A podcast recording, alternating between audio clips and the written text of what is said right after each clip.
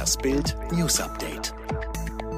Sechseinhalb Jahre ist der tragische Skiunfall von Michael Schumacher her und die Formel-1-Fans fragen sich, wie geht es ihm eigentlich?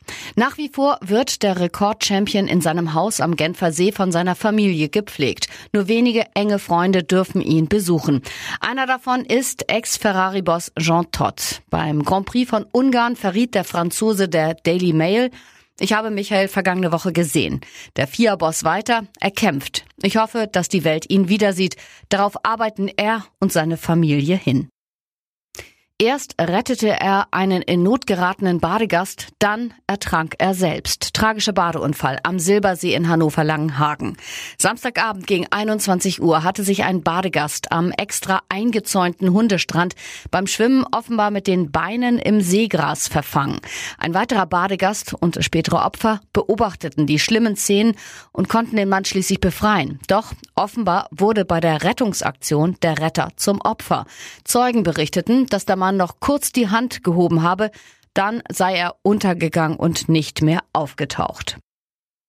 Merkel springt beim EU-Gipfel Erzfeind Orban bei. Die Kanzlerin hatte sich ein starkes Signal der Einigkeit und Handlungsfähigkeit erhofft, angesichts der schwersten Krise Europas nach dem Zweiten Weltkrieg. Doch an Tag drei des EU-Sondergipfels in Brüssel kann Angela Merkel zunächst kaum zufrieden sein. Mitten in der Corona-Pandemie zeigen die Staats- und Regierungschefs doch wieder das übliche Bild einer tief zerstrittenen Gemeinschaft. Im Streit um Finanzsanktionen wegen Einschränkungen der Rechtsstaatlichkeit, beispielsweise gegen Ungarn, schlug sich Merkel auf die Seite ihres Erzfeindes Viktor Orban und legte sich mit dem niederländischen Premierministerin Mark Rutte an. Touristen halten Bayerischen Wald für Freizeitpark. Die Corona-Krise beschert dem Nationalpark Bayerischer Wald einen enormen Andrang an Besuchern. Darunter seien viele, die sonst ihren Urlaub wohl eher anderswo verbracht hätten, sagte Direktor Franz Leibel. Da sind Leute da, die verwechseln uns mit einem Freizeitpark, die wollen etwas erleben. Aber genau das sei der Nationalpark nicht. Zurzeit kämen Fragen wie, wo sind die Fahrgeschäfte, erzählt auch Rangerin Christine Schopf. Prince Andrew durfte nicht auf offizielle Hochzeitsfotos von Tochter Beatrice.